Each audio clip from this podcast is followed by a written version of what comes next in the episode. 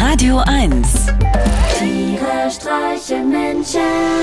mit Martin Gotti Gottschild und Sven Phantom.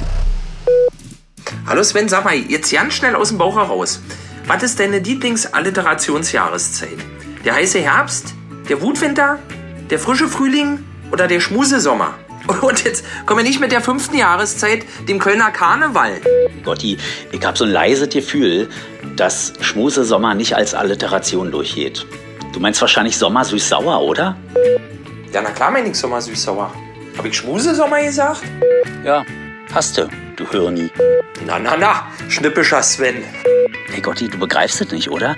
Sch und S sind keine Alliterationen.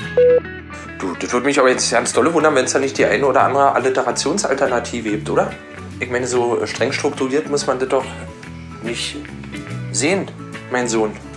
Oder täusche ich mich da tüchtig? Na gut, jetzt hast du mich. Wenn du mich so fragst, meine Lieblingsjahreszeit ist, glaube ich, der sarkastische Sommer, wo ich mich schön am Strand von der sensationellen Sonne bärenbraun brennen lasse, um auf dem Heimweg dann schön schlaff im Stau zu stehen. Ist das auch dein Ding? Nö, noch nie. Ja, gut, Gotti, ich glaube, so langsam haben wir alle realisiert, dass das Stilmittel der Alliteration ungefähr so aufregend ist wie eine stille Wasserschorle.